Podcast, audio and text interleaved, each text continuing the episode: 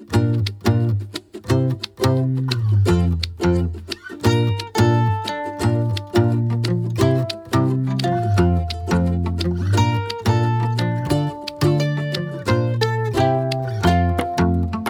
Lia.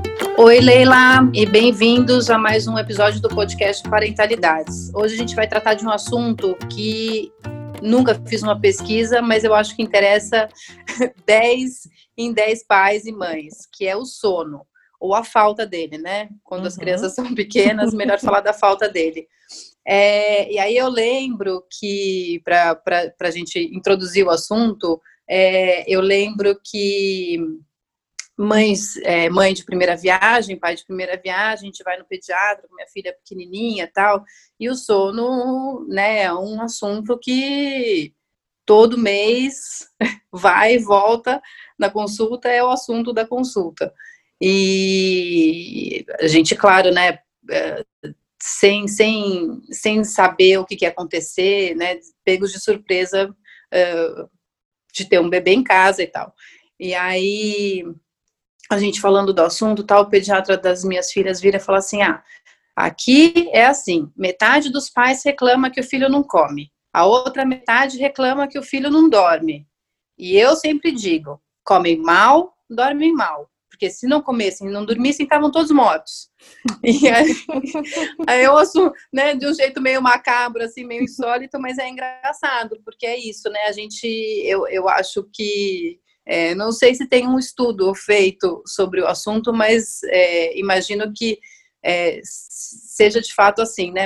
Muitos pais sofrem com falta de sono, muitos pais sofrem com alimentação, má alimentação dos filhos. É, mas é isso, dorme mal, come mal, né? Não é que não comem e não dormem. É, e aí, para falar sobre esse assunto, a gente vai receber hoje a Lívia Praeiro, que é educadora parental em Apego Seguro. Ela é idealizadora do Oito Horas, que é uma comunidade é, dedicada ao tema do sono, né? E ela é mãe do Miguel e da Malu. Então, Lívia, seja bem-vinda. É, e a gente queria que você contasse um pouquinho da sua trajetória. Bom dia, agradeço esse convite. Né, é uma honra estar aqui com vocês.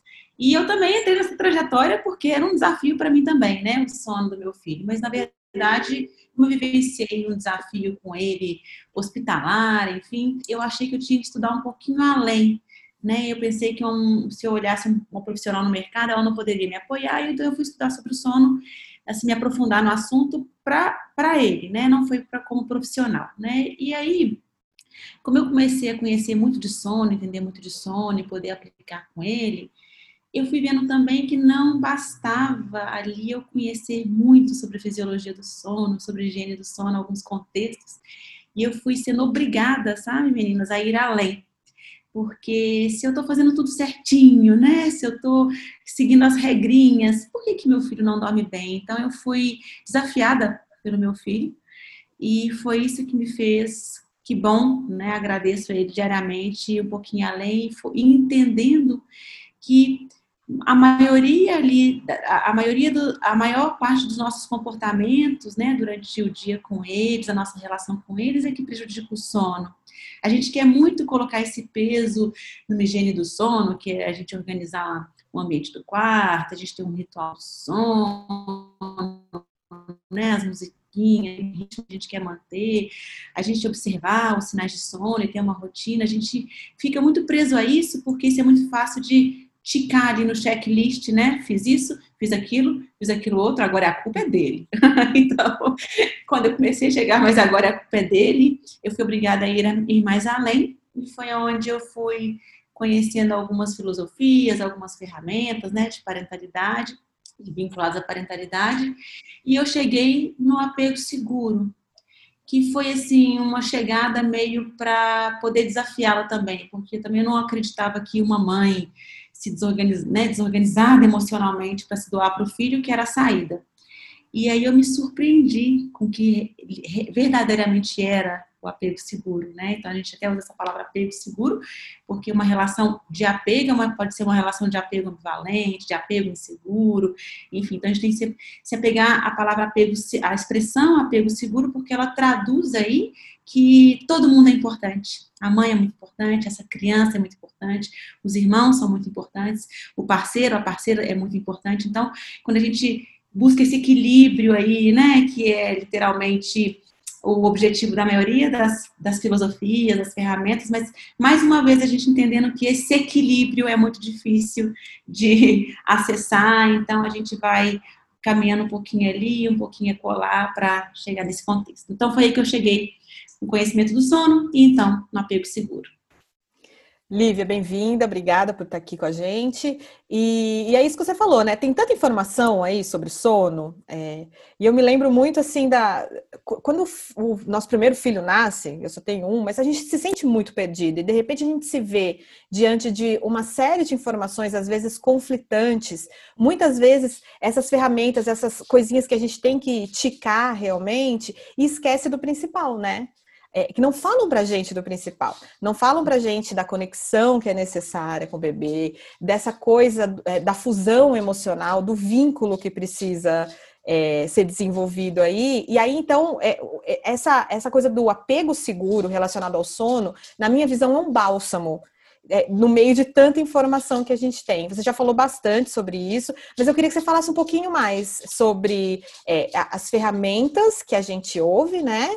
E é, como colocar mesmo a conexão? Qual a importância maior aí dessa conexão entre mãe, filho, pai, filho, enfim? Um do certo e errado, ele não entende a particularidade no olho indivíduo, né? Por, por si, ele, né? A gente quer sempre ali agrupar, colocar em caixas e dali a gente pensar, eu sou o grupo que deixa chorar, eu sou o grupo que não deixa é. chorar. Eu sou Sim. o grupo né, de VLW, eu sou o grupo da papinha. Enfim, a gente começar a entender que, na verdade, se a gente Menina, se a gente amasse nossos filhos como eles são, a gente não estaria com essas perguntas, né? Que a gente se faz todo dia, a gente está no certo, no errado, né? E, e eu estou muito inspirada nessa linha aí, porque é a pergunta que eu me faço o tempo todo, né? Eu estou respeitando os meninos como eles são, eu estou tentando encaixar eles numa caixinha sutilmente, né? Na caixinha da criança que é muito colaborativa, na criança que é muito que faz isso muito bem, que né, então a gente começa a, a, a encaixá-los, né? E o sono, né? E uma vez eu vi uma palestra da Jane Nielsen e achei ela sensacional quando a Jane colocou para a gente que é a gente ficar muito atento quando os nossos filhos não colaboravam nas únicas coisas que eles tinham controle: sono, alimentação e excreção. E aquilo para mim foi muito forte. Né, que atenção que a gente tem que ter quando esses contextos que é são literalmente os únicos pontos onde eles têm esse controle, né, que está tá no comando deles, né, e a gente se vê mais desesperado, porque não dá para a gente pôr um check, né, porque realmente sai ali, a gente vê que a gente não é tão onipotente assim. Então, já, já, já nos sentimos assim o tempo todo, mas aí fica mais comprovado que a gente não tem esse poder sobre eles, esse controle sobre eles. Então, acho que a questão é isso. Por que, que é tão difícil para mim aceitar que um bebê precisa de companhia o tempo todo? Por que é tão difícil para mim entender que o comportamento, comportamento de sono dele como bebê é muito diferente de um adulto? Né? E tá tudo bem, era assim que eu tinha que vivenciar isso, mas a gente está olhando sempre as nossas necessidades, porque também somos crianças ali chorosas, com necessidades não atendidas até hoje, né? E aí, quando a gente se torna adulto, quando a gente encontra aquele parceiro, a gente foge muito daquilo que toca as nossas necessidades, né? Não, aqui eu me sinto pleno, aqui eu consigo me prover tudo que eu preciso. Nesse, nesse momento, eu, eu me conduzo. Quando um bebê chega, ele traz à tona as nossas necessidades não atendidas, né? E aí a gente se. Aí a gente literalmente perde o chão. Porque aí fica, eu quero dormir, e o bebê não deixa, eu preciso descansar, e, ele não, e com ele eu não consigo, eu preciso trabalhar, e com ele eu não consigo. E a gente começa a disputar com a criança um espaço que era nosso, que ele está tomando conta, sem entender que isso é ser um bebê. Que, que, que a gente pensa? Na verdade, a gente não pensa nisso, né? Antes de ter bebê, a gente assim. E, e, e o Jesper, é, que fala com isso com maestria no livro Family Time, que li muito pouco nele todo, porque ele que se tem que ler em doses homeopáticas, assim, para absorver. para digerir. para digerir, ele colocou. E ele é muito claro, ele até não é muito daquela literatura pesada, não, mas é porque a gente tem que absorver mesmo. Ele colocou assim: na verdade, a gente não dá a Deus a nossa vida sem filhos. A gente dá um até logo. E quando a gente dá um até logo com a vida sem filhos, a gente fica sempre nessa ansiedade de que um dia a gente vai ter nossa vida de volta, um dia eu vou ter tempo de volta, um dia e esse dia não vai chegar. Porque eu vou sempre ter filho, eu, eu né? ele vai estar em fases uhum. diferentes, com demandas diferentes. Vocês têm crianças mais velhas que, a, que, a, que, as minhas, não saber dizer isso, né? Não é porque são mais velhos que, não, agora é minha vida. É. Porque a gente, ele fala que a gente é tão incompetente de dizer adeus à vida sem filhos, que a gente fica nessa luta aí. Então, o bebê sendo bebê e eu tô querendo voltar à minha vida sem filhos. Mas quando é que volta? Tá, é assim, mas quando é que eu consigo de volta? Tá, mas eu consigo por menos cinco minutos, mas eu consigo. E aí a gente vai se desorganizando. E ele, ele contesta também que a gente é tão incompetente para a gente ver a nossa incompetência, é que quando a gente tem o segundo filho, quem tem o segundo filho, a gente também traz a sensação do primeiro de que um dia a vida dele vai ser de filho único novamente, que nunca será. Então ele começa a falar assim, a gente vê a nossa incompetência como da despedida para a vida sem filhos, na incompetência do nosso filho para a vida né, com irmãos. Ou seja, a gente não soube nem ensinar isso para eles, porque a gente não aprendeu, não soube fazer isso até hoje, então a gente não consegue nem espelhar isso para eles. E aí, para mim, ficou até mais óbvio, né? É verdade, porque quando a gente tem o segundo, a gente também fica nesse contexto assim: será que estou dando atenção que ele tinha antes? Será que eu estou me entregando? Não, mas a verdade é que eu nunca mais serei uma mãe de um. Agora eu sou mãe de dois, mãe de três, enfim. Então, daí por diante. Então, acho que o, o primeiro ponto de deixar chorar, não deixar chorar, é a gente se a gente tivesse, a gente está preparado mesmo para a maternidade, né? A gente se perguntar esse tempo todo, o que, que eu tinha expectativa, que, que, expectativas que eu tenho, elas são reais? Um bebê me demandar a noite toda, precisar alimentar a noite toda, isso para mim é muito pesado porque eu não tinha expectativas reais. Eu tinha expectativas irreais daquele vizinho que me falou que o filho dele dormiu a noite toda, né? e, e a gente pensando nas crianças como indivíduos, né, únicos, tem criança que não demanda no sono, mas demanda na alimentação. Tem criança que não demanda na alimentação, mas demanda no comportamento, mais desafiador, enfim. Então, pode, pode ser um não o gatilho daquele bebê, daquela criança, né? E quando eu estou comparando então com o outro, eu estou vendo como se fosse só aquele retrato, né? A vida é um sono e o sono desse aqui é bom e desse aqui é ruim. Assim como a gente tem, quando quem tem mais de um filho, vê que fez as mesmas coisas, um filho dorme super bem, super dependente, super tranquilo, e o outro não. Sim. Eu vivo isso na casa, né? Do meu mais velho, todo e qualquer contexto afeta o sono de Miguel, enquanto com a Malu, todo e qualquer contexto afeta a alimentação dela né? E o sono, ela deita e dorme em dois segundos, enfim. Então, não, não seria por ela que eu buscaria um assunto sobre sono, mas com o Miguel ele me faz, ele me fez despertar até para o assunto da alimentação da Malu, porque o sono é muito latente pra gente, né? É ele dói, né? Porque a privação de sono. É, é porque a privação do sono é muito pesada, né? É, ela nos traz, assim, essa eu tenho que resolver. Tanto é que eu, eu, o nome do 8 horas é 8 horas, porque os pais buscavam uma, uma, uma, uma ajuda para o sono da criança quando as 8 horas deles não estavam sendo respondidas, porque a criança dorme muito mais que isso. Né? Uhum. Mas sono era quando eu só eu... quero minhas 8 horas de volta, né? nunca teve, mas agora quer, né? Não, nunca, nunca teve. Antes do medo, uma da manhã acordava sete, mas agora quero, né? Enfim. Então, acho que é um pouco isso da gente parar então de olhar, de ter expectativas reais, acho que é o ponto um, começar a literar, realmente se quem está ainda é, né, na fase de gravidez, buscar literaturas que trazem muito sobre esses desafios, qual é a realidade, o que a gente vai vivenciar e quais são as nossas dificuldades, né, como pais, né, de realmente não dizer não dizer até logo, dizer adeus, né, a nossa vida sem filhos, entender que vai ser uma nova vida, uma nova rotina, né? A gente não fala que hoje esse é o novo normal, né? Que a gente está vivenciando hoje, é considerar isso. Qual que é o novo normal para mim? Qual que vai ser minha nova rotina? Então, se eu tinha tempo para ir para ler, tinha tempo para para fazer coisas para mim, então eu, esse tempo vai ser reduzido, assim como em qualquer outra atividade que eu encaixasse na minha vida, eu ia me organizar.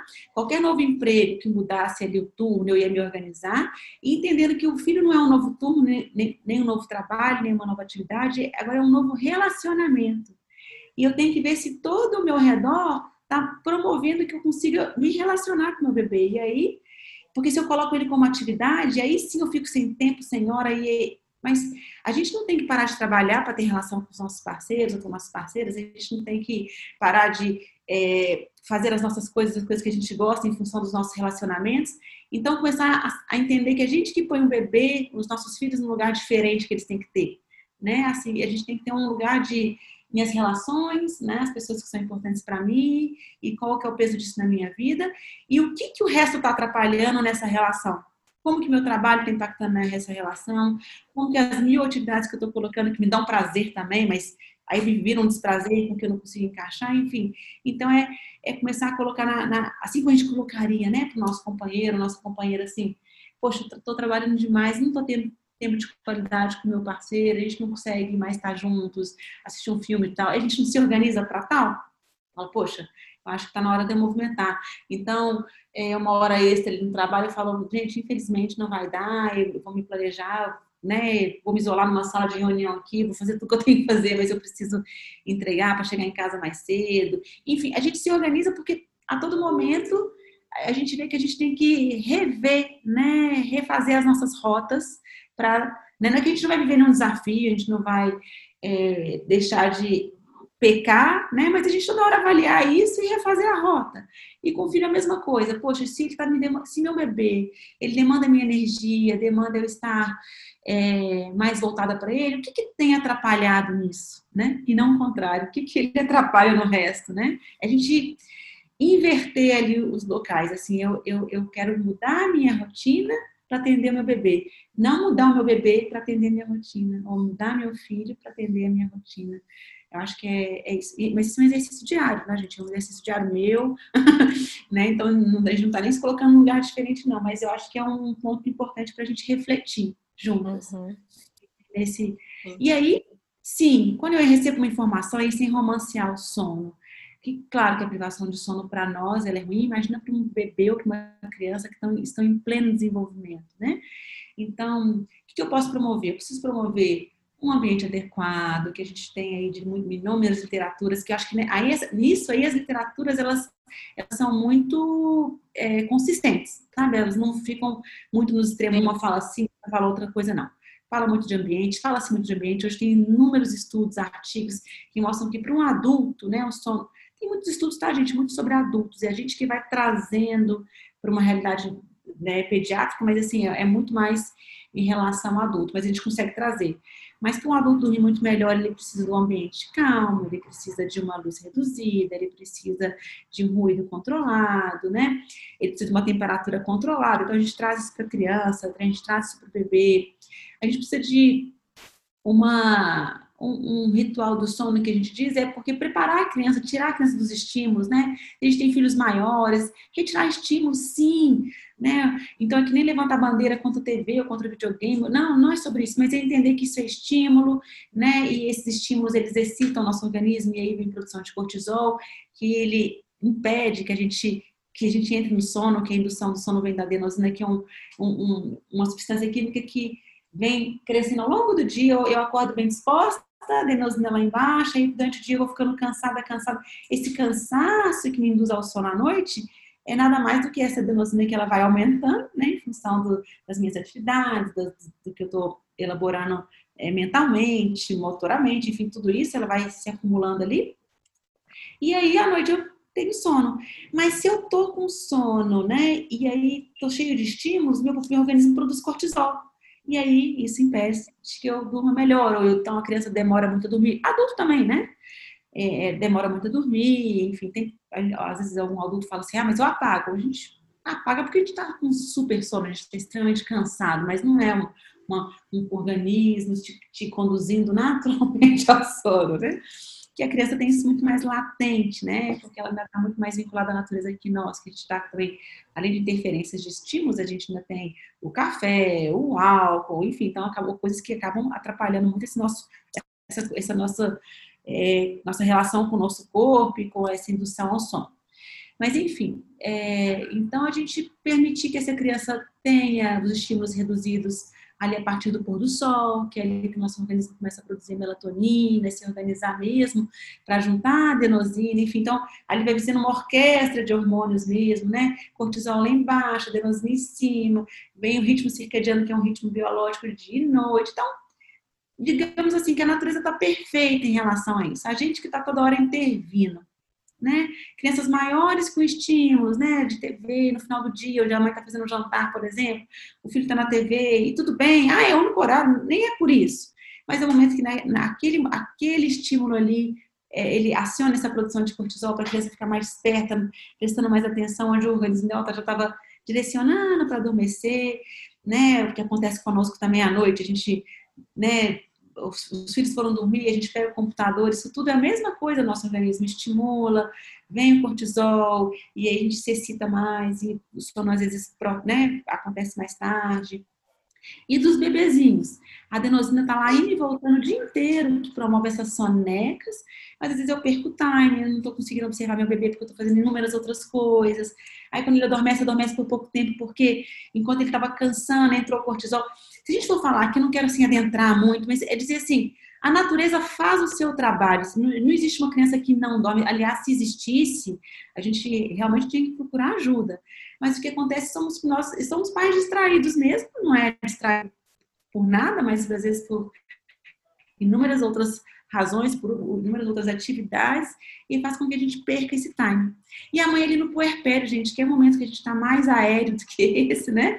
É hora momento de se conectar, e a gente também ali entra em contato com muitas dores, né? A gente entra em contato literalmente com a nossa sombra, que o bebê traz à tona, e, e, e aí a gente, como, como a Laura Gutmann traz, eu gosto muito dessa associação que ela faz, que a gente, em vez de entrar, estar na banheira com os nossos bebês, a gente sai da banheira, né? A água está muito quente, a gente deixa ele lá na água quente e fala, meu Deus, para mim tá demais, né? E o bebê tá ali, e aí que vem esse olhar do emocional impactando o sono dos nossos filhos, né? A todo momento eles estão sentindo, sentindo é, a nossa, a nossa pouca presença emocional, sentindo que estamos preocupados e, e, a criança é binária, né? Comigo, me ama, não me ama, né? Eu, eu que tô, eu que eu que sou, a culpa é minha, a culpa não é minha, eu sou o causador disso, né? Então ela, ela se vê, tá, tá sempre tanto nessa busca de receber o nosso amor que ela até começa a achar algumas razões para não receber esse amor, né? Porque não me ama, né? É porque eu sou errada, é porque eu tô fazendo, né? Então ela começa a, a literalmente achar que a culpa é dela e isso para ela é um estresse. E isso para ela é uma desarmonia, o que ajuda, o que atrapalha no sono, o que ajuda a não ter um bom sono. Que também os nossos estresses, as nossas preocupações também nos tiram o sono, né? A preocupação das crianças são essas, né? Sou amado, sou visto, é, eu sou estorvo, né? Enquanto nós adultos temos outros problemas financeiros, outras questões de relacionamento, enfim, outros problemas profissionais, e aí a gente vai, né, cada, digamos, cada um no seu, no seu na, na, seus problemas, literalmente, mas entendendo que essa nossa desassociação emocional, essa nossa pouca é, é, conexão emocional que física, às vezes a gente faz muito, né? Eu tô o dia inteiro com o filho, eu cuido dele o dia inteiro, a gente brinca muito, a gente muito, muito. Até essa palavra nossa, muito, é, é uma coisa para a gente pensar muito o quê? Muito comparado a quê, né? Ah, eu me dedico muito, Lívia, meu filho. Se eu me dedico muito, estou comparando ao, ao quê, né? Porque, na verdade, é, era uma, era uma relação para não ser tão mensurável assim, né? Tudo que é afetivo não é mensurável, né? Uhum. Então, é, a gente já começa a mensurar quanto que a gente se dedicou ao filho, não porque a gente espera uma resposta assim, eu me dediquei, e agora, olha que o comportamento, que delícia, que coisa boa, né? Mas a gente esquece que é a longo prazo, né? O que a gente está entregando hoje é para a gente ver adultos bem resolvidos, né? Adultos que não estejam ali é, mendigando o amor dos outros, né? Se sentindo amados, enfim, plenos para doar, né? Hoje a gente ainda quer receber. Eu acho que a gente tem que pensar mesmo que a gente tem que ter, espera ter filhos que não esperem receber, que quando sejam pais possam doar, né? E parar de ficar com essa bandejinha aqui pedindo, né? O que é o que a gente faz? A gente está tão pedinte ainda que o neném nasce e a gente começa a pedir para ele nosso bem-estar, né? A gente ainda não, não, não consegue parar. Olha, agora é minha hora de dar, agora é minha hora de doar. Né? Eu sou adulto aqui, mas a gente ainda está muito infantil, né? E aí. É bem mais profundo, né? É bem mais profundo. Mas se a gente desassociar o sono disso, a gente fica. Aí que a nossa expectativa fica real. A gente tem aquele checklist, a gente faz tudo aquilo, essa criança não responde, essa criança precisa ser medicada, essa criança tem problema de sono, né? E não estou falando que não existem isso, crianças uhum. com problemas de sono, tá? Mas quando a gente começa a esperar essa, essa resposta né, direta, eu, eu fiz isso aqui, eu promovi isso e a criança dorme bem, umas dormirão bem, sim, mas porque o sono é o gatilho emocional dessa criança, tem que deixar isso bem claro, né? E outras sim, porque para eu dormir eu preciso de segurança, né? E se eu preciso me sentir seguro e eu sou mais sensível, eu vou bem nesse ponto. Teve uma fase aqui em, em Belo Horizonte que estava tendo muitas chuvas, enfim. Então, antes de dormir, sempre vinha aqueles avisos da Polícia Civil, como que ia ser à noite, de, um, de chuvas torrenciais, isso e aquilo. Claro que está numa área de risco. Vocês acham que ela entrega para o sono uma pessoa que está numa área de risco? Eu vou dormir, eu vou deitar, eu vou dormir.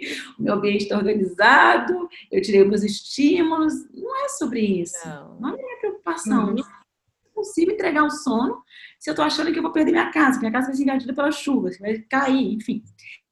Então, a gente tem que entender que a criança ela entra no mesmo contexto, ela passa o dia ali mendigando nossa atenção, né? Tendo migalhas ali de nossa atenção, de conexão, enfim, daquilo que a gente pode dar.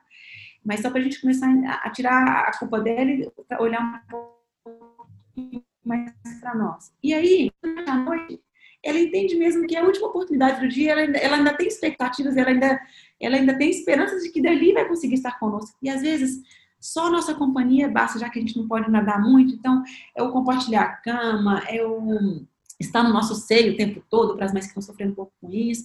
Isso tudo é uma comunicação, gente. Assim, deixa eu sentir você, deixa eu ter você, né? E a gente tinha que, que, que olhar isso como um contexto assim.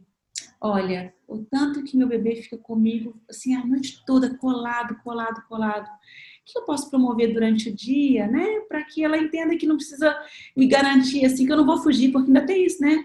Deixa eu segurar ela aqui, senão ela é. foge. Porque se eu largar o seio, entra o pai, entra a babá, entra a avó, né? Então eu tenho uma, uma, grande, uma grande razão para estar colada à minha mãe. E, ou do, aquela criança que a gente está dormindo, vai para nossa cama, vai para nossa cama, a gente olhar, né, os, os nossos filhos indo para nossa cama, gente, é uma oportunidade, né, que estão nos dando ainda de conseguir completar aquilo que a gente não deu durante o dia. Não assim, né? Não, mas eu dei sim. Gente, é, o comportamento dele que comunica, não, não é a nossa autoanálise que vai explicar, é o comportamento dele.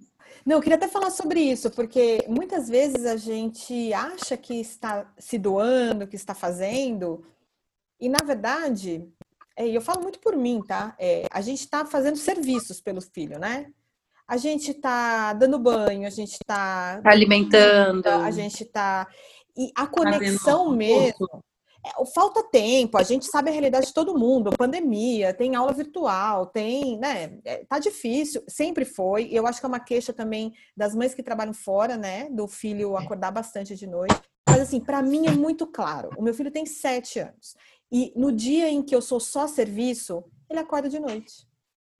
É, isso Olha é claro, sempre foi claro, e, e, a vida, né? Acontece, tem dia que é dia de faxina, tem dia que a gente está trabalhando mais. É, e aí, então. Não é pra gente se culpar, né? nem, não, é, não é pra gente se culpar e nem culparmos, é pra gente avaliar.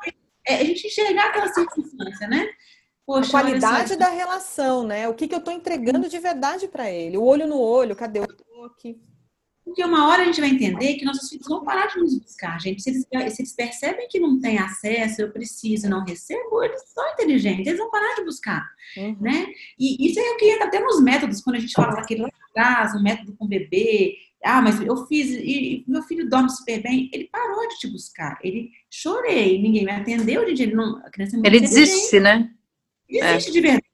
Ah, mas aí dormiu super bem. O dormir super bem desassociou dele aquele, aquele, aquele gatilho, mas vai ter ligado inúmeros outros, né? Uhum. O que é a sensação de abandono, de rejeição, uma fase que a gente não está preparado para isso, a gente não tem um amadurecimento cerebral para isso. Tem um, um, um, autor que chama o Gabor Maté, que ele fala sobre, um psiquiatra que fala muito sobre a nossa capacidade, a nossa resiliência como crianças. Então, a gente não duvidar de uma resiliência da criança, ela é extremamente forte, extremamente capaz. Mas ele, ele associa a resiliência à insulina, eu acho isso sensacional. Que a, a, resiliência, né? A gente tem ali uma, vamos dizer, uma quantidade de resiliência para ser usada na sua vida inteira, né? Para você se organizar nos momentos, nos momentos desafiadores, você ir voltar, tentar se adaptar àquele contexto, depois se organizar, né? Então, onde entra as dores, os lutos, as perdas, enfim, né? E a gente, a gente vivencia aquilo, depois volta, né? E se organiza, né? Enfim. E o Garba fala que a gente tem gastado tanto a resiliência das crianças que ele vê esse como resultado das doenças psiquiátricas. Que a gente tinha ali uma resiliência para gastar durante a vida toda. A infância foi tão pesada, com pequenas coisinhas, né, gente? Porque o que é um peso? É o quanto de cortisol meu filho produz na vidinha dele, infantil. Né? O cortisol ele vem é, na, no meu medo, o cortisol vem na, na medo do abandono, na rejeição, numa necessidade não atendida, né? E não é. Então, assim, a gente entender que uma somatória de pequenas coisinhas de grandes também, que vem dos traumas, dos abusos, enfim, de grandes violências, principalmente para a gente não ficar muito focando nos grandes, porque a gente esquece que os pequenos também somados se tornam grandes ali. E ele fala assim, só mede o nível de cortisol, né? Então, uma criança, não, vamos dizer que no nosso ambiente lá, lá em casa, vamos dizer, hoje está super nervosa, agitada, meu marido também, e estressante, a gente não sei o quê, a criança tá ali, vivendo né? E o coraçãozinho acelerado, né? Meu Deus, o que vai acontecer? O que está acontecendo? E, ah, nossa, gente, é porque eu estou preocupada com o transporte que não chegou, ah, estou preocupada com o material, que... enfim, nós com... preocupados com os nossos contextos, com as nossas questões profissionais, digamos assim, e eles estão lá naquele. Ai, é comigo, ai, não nem olhou para mim hoje, ai, nem brincou comigo, ai, sou eu, eles não gostam de mim, não me E o cortisolzinho deles é o coraçãozinho lá palpitando, né? E aí a gente, eles têm uma atitude, a gente vai, é grosseiro porque a gente está nervoso com outros contextos, e por aí vai, né? Que, tomara que quem me ouça não pense assim, ai, que exagero. Depois a gente, a gente tem que começar a, a, a entender que, que, não é exagero, a gente tem que olhar para uma criança tal qual ela é, né? Ela não, ela perdida nesses contextos todos, ela, mas ela não vai aprender e vai vivenciar, a rotina vai, mas nada está sendo nomeado para ela, né? Então, ela não, daquilo ela absorve muito pouco. Ela pode até aprender com o tempo que não, meus pais são assim, eles ficam preocupados com o trabalho, mas ela vai ter quantos anos para chegar nesse contexto, nesse raciocínio? Antes disso, ela ficou solta ali, perdida. E ali os cortisol, o cortisol, o cortisol. Bom, e aí depois, né, ela vai pode vivenciar outras circunstâncias, mas ele fala que a gente gasta e aí chega na nossa vida adulta, a gente está com depressão, a gente está com compulsões alimentares, compulsões por doce, compulsões por álcool, compulsões por compras, enfim, olha só. Hoje a gente consegue ver, eu falo nesse tipo de compulsão, depressão, ansiedade, que isso vem da nossa infância mesmo, dessas pequenas coisinhas, ou das grandes, né, que também foi um grande, um grande desgaste que também me fez me, me desorganizar. Então, acho que a gente tem que começar a, a olhar o, metodologias para fazer uma criança dormir como uma maneira de eu começar desde já a gastar essa resiliência do meu bebê, dessa do meu filho, sabe? Eu já tá entender que essa continha, essa, essa, é, é, nesse, esse dinheirinho do banco dele, né, tem um fim, né? Eu estou gastando com contextos simples, com contextos de falta de preparo meu para a maternidade, para a realidade de um bebê, para aquele contexto. E eu me encaixo nisso, não digo jamais que eu tinha esse conhecimento há cinco anos atrás, e para mim, eu estava com um filho na UTI, e eu cobrando dele se ele ia ficar vivo, se ele ia ficar, sabe? ainda achando que eu tinha que receber de um bebê na UTI.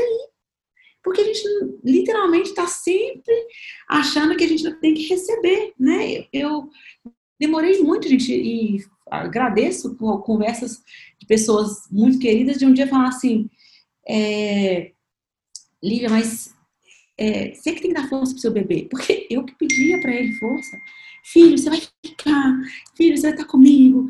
Então, olha só, numa, numa UTI, no dia que eu virei a chave, eu falei, filho, fica comigo, eu tô aqui para você e tal.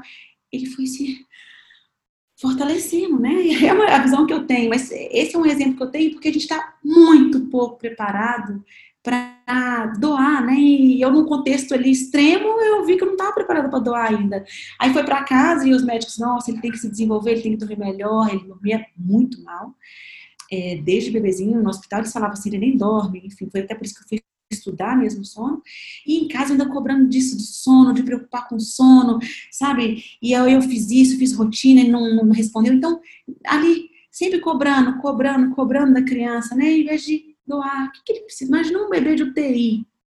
precisava de companhia, precisava de colo, precisava de contato.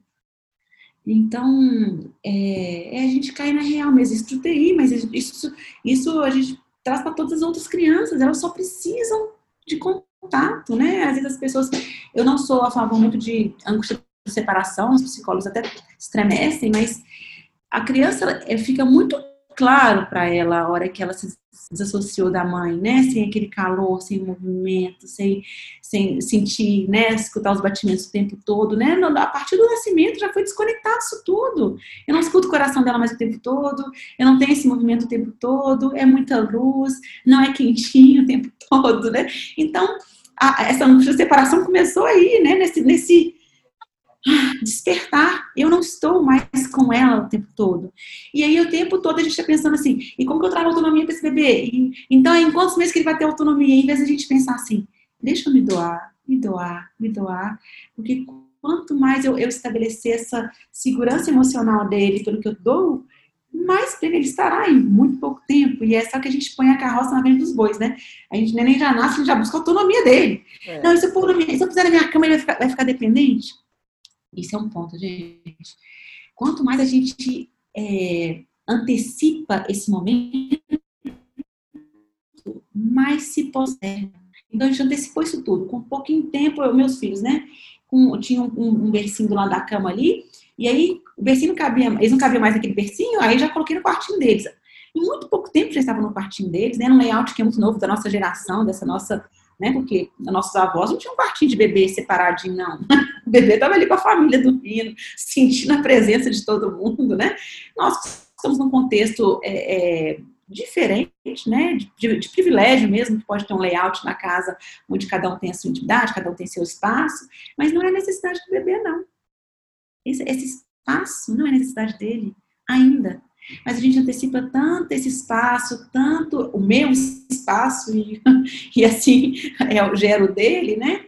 Que a criança ela se adapta, mas qualquer, qualquer evolução emocional ali, ela volta a demandar. Aí eu falo assim: não, não tem nada para você receber aqui, não. Vai ficar no seu quartinho sozinho, vai dormir e tal. E meu Deus, vou ter que contratar uma babá para noite. Meu Deus, como é que eu trabalho? Sempre pensando em mim, né? E aí a criança volta a dormir. E aí depois ela tem mais uma conquista emocional onde ela consegue se comunicar melhor. De novo ela volta a nos demandar. Ela está sempre esperançosa de que ela vai receber.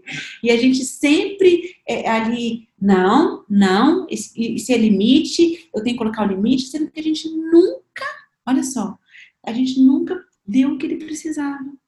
E é um caminho tão novo, né, que seria a gente receber esse bebê, acolher, aceitar ele como ele é, com as necessidades dele, responder ele, eu tô aqui para doar, para doar, para doar. O trabalho está me atrapalhando? Eu preciso rever esse trabalho.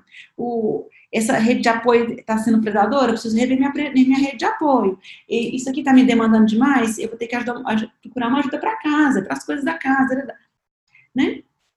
Mas todos os outros contextos, eles trazem respostas muito imediatas para a gente. Eu limpo a casa, a casa fica limpa. Eu cozinho, tenho uma comida na mesa. Eu, eu invisto no trabalho, tenho um resultado financeiro, e tenho uma autoridade, tenho não sei o quê. É tudo muito gostoso. E com o filho não é essa a resposta, não, então eu né?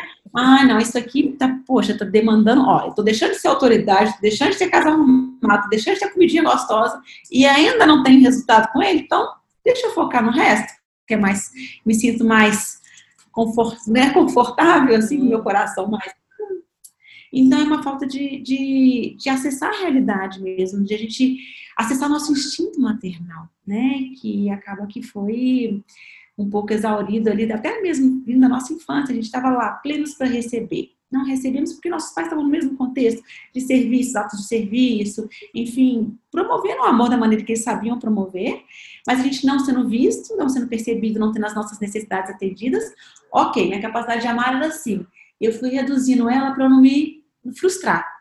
E aí, hoje eu tenho essa capacidade de amar. Vem meu filho assim, pleno para ser amado, e eu entrego esse pouco que eu aprendi a amar para ele é muito pouco. Então, eu, quando eu falo assim, eu me doei, me dou por completo, eu posso pensar que eu estou dando ali uma fatia tão pequena do que ele precisa mesmo, mas como eu não, não vivi eu não replico, né? Então é interessante a gente.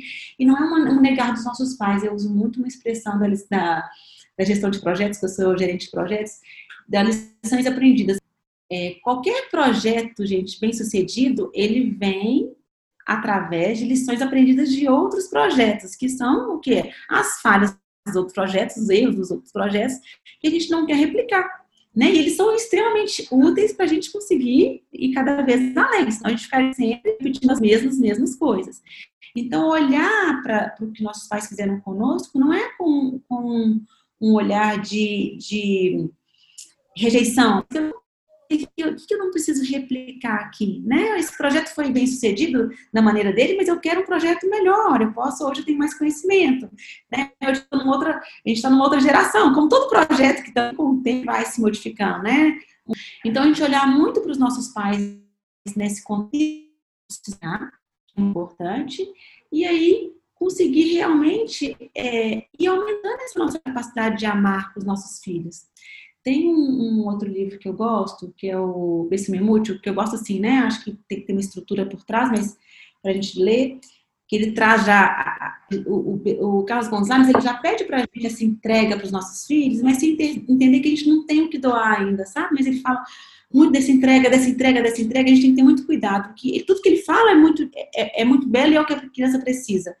Mas antes disso, eu tenho que perceber o que em mim não permite que eu tenha essa entrega, senão eu fico lá na culpa e não faço nada.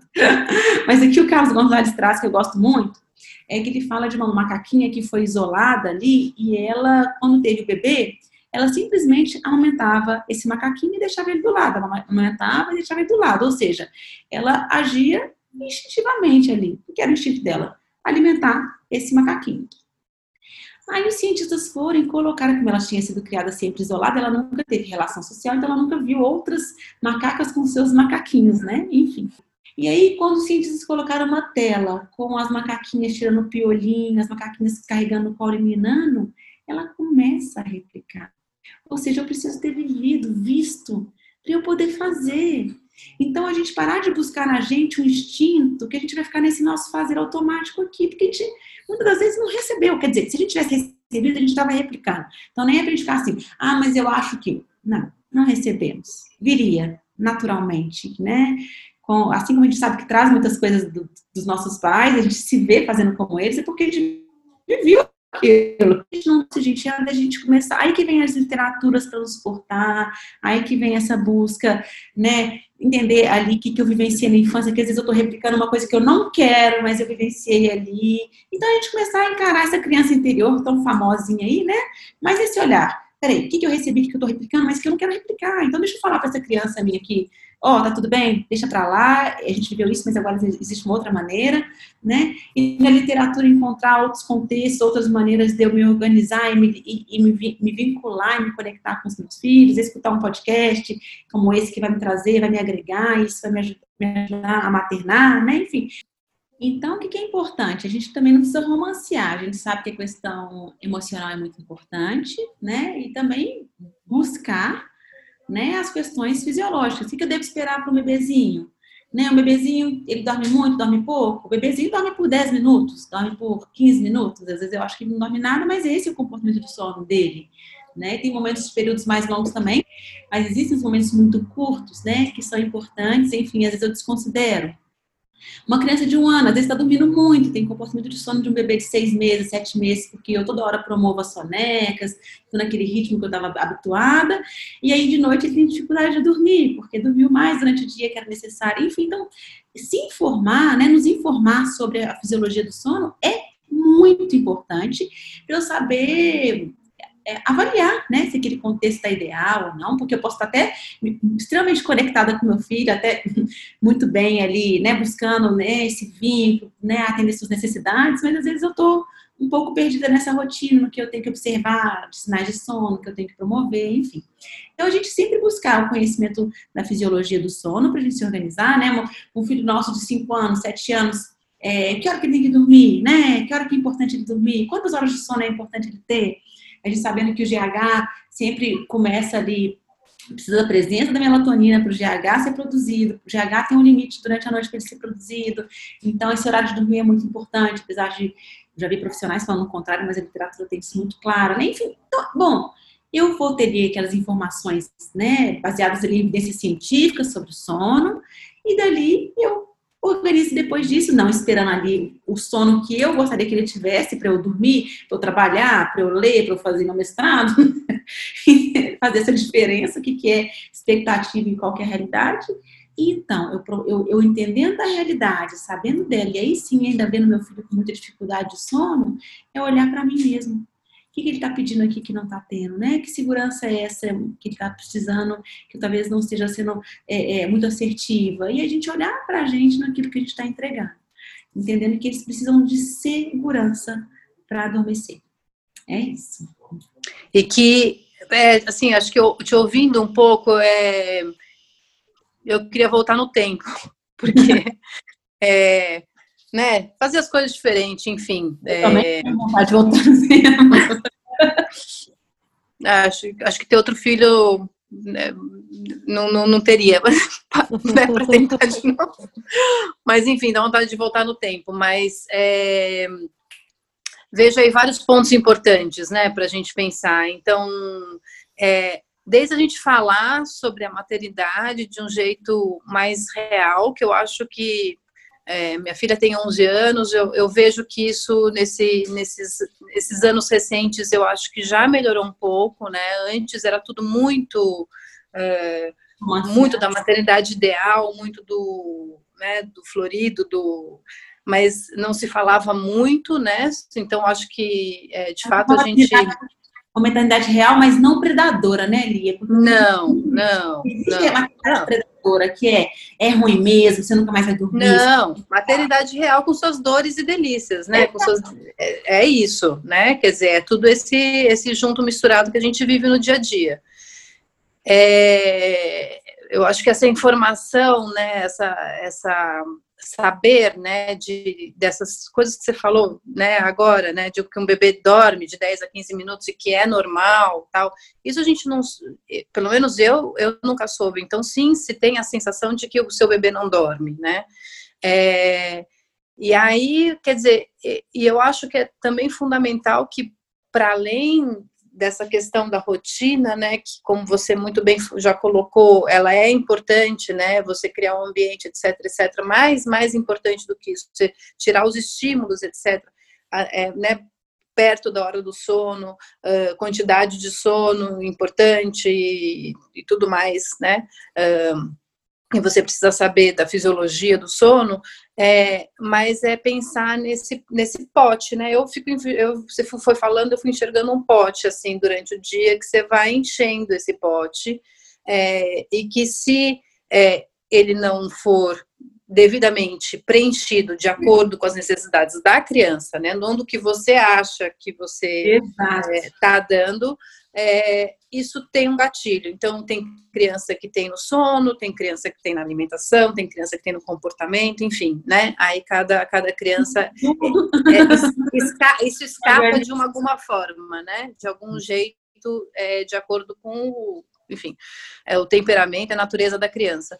É, então, eu acho que ter, essas, é, ter essa, essa clareza dessas coisas é, é assim, é transformador mesmo, sabe? Para a gente lidar com essas questões de uma forma diferente e isso também, né, da gente é, entender.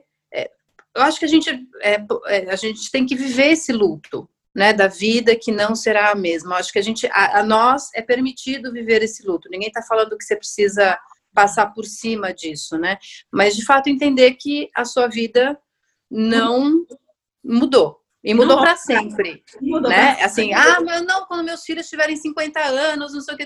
Bom, mas aí você também vai ser outra pessoa, quer dizer, né? Não, é isso. É, eu acho que entender que, que de fato mudou, né, e que você tem essa relação que você precisa uh, alimentá-la, nutri-la, né, de uma forma que a gente não recebeu, então também encontrar um jeito de é, né, de prover isso, uh, e que é isso, não é fácil, é uma, uma busca diária, né.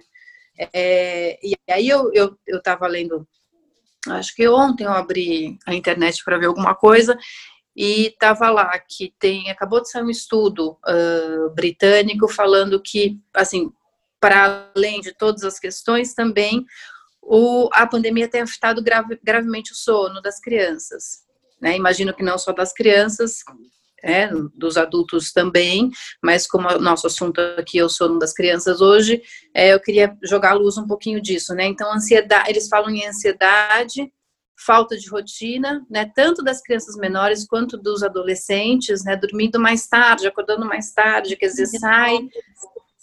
Né, muita convivência com os pais e ali aquela, aquela desconexão, né, que também atrapalha, que é um dos grandes, um dos grandes problemas no, no comportamento do sono, né? Então, um desafio. É, eu queria saber se você tem percebido isso, se essa queixa tem chegado para você, como é que você tem encaminhado essas questões quando chegam, enfim, quais são suas dicas? Eu nunca trabalhei tanto na minha vida, porque literalmente nessa pandemia as pessoas começaram, quem não estava tendo esse olhar para o sono, porque às vezes tinha outra pessoa responsável por isso, né? Se viu perdida. E não tem mais.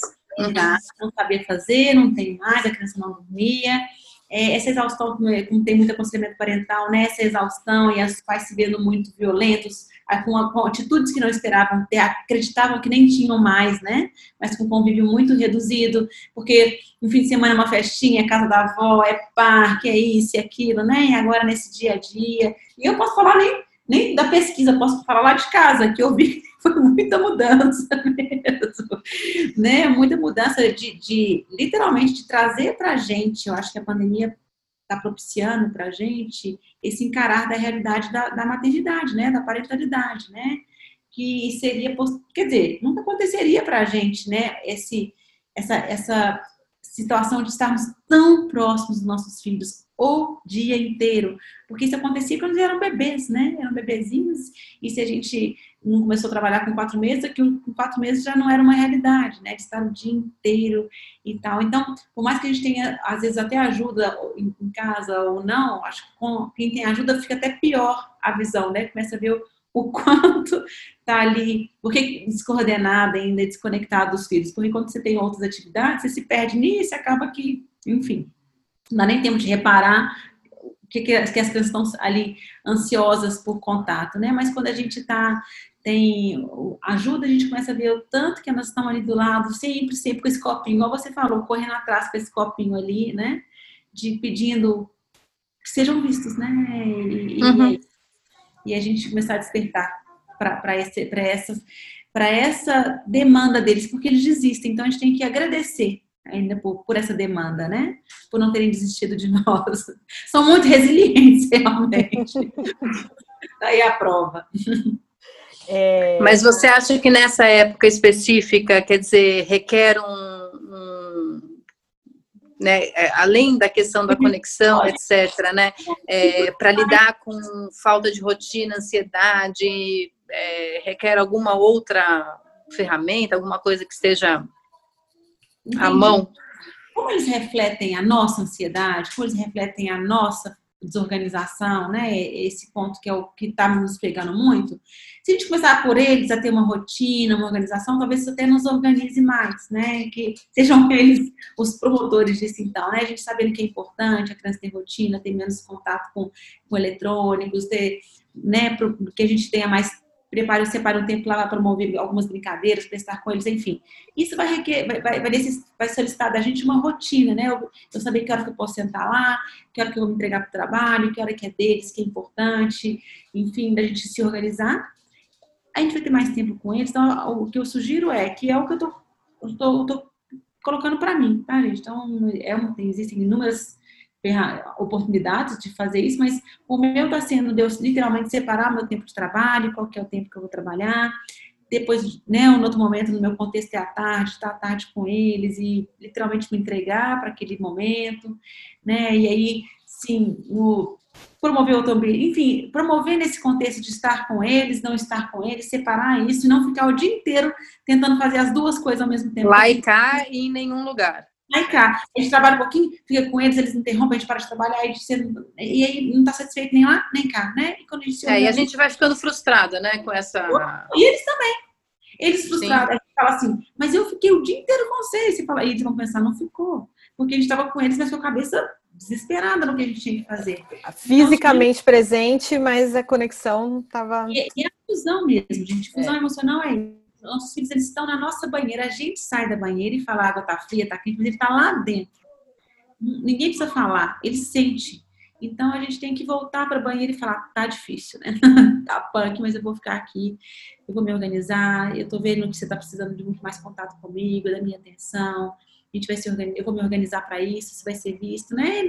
E a gente realmente trabalhando e né, buscando alternativas. Talvez uma rotina que eu desenhei aqui seja absurda para você, desenhe, cada um desenha a sua, mas entendendo que separar um tempo para eles é necessário. É importante para o bebê mais ainda. Então, quanto mais novos, muito mais tempo. Eu, eu, eu tenho muito medo daqueles 15 minutos de qualidade, enfim, essas ferramentas que elas acabam por assim, desconectar a gente ainda mais da criança e, e aí sim mensurar que elas precisam de mais ou de menos. Que eles precisam o que eles precisam. Né? Assim, então, se eles ainda estão demandando, se ainda não estão organizados, é porque eu não dei o que eles precisavam. Né? Enfim, então a gente começar a, a, a, que é muito bom, a gente, a gente busca até umas regrinhas que comece por 15 minutos, por 10 minutos, mas entendendo que eu dei dois, 10 minutos, eu estou ali sempre realmente conectada, esses 10 minutos vão passar. Sabe? Eles vão passar se eu não estou conectada, esses 10 minutos não chegam nunca. Então, a gente começar a entender muito a nossa intenção por trás das ferramentas que nos ajudam sim, a nossa intenção por trás dos nossos comportamentos, né? Então, se eu estou lá fazendo bolo, estou envolvendo a criança, é, é, uma outra ótima oportunidade, mas sem brigar, sem gritar, sem achar que não vai derramar nada. Eu falo isso pra mim, tá, gente? Que eu tenho que me organizar antes, né? Porque senão vira, vira um problema um fazer um bolo, que era uma atividade para ser prazerosa. Vira uma chatice, é para eles e para a gente. Para então, eles e para a gente, é, para todo mundo. Exato. Então a gente começar às vezes no que a gente está fazendo, mas com carinho, com intenção.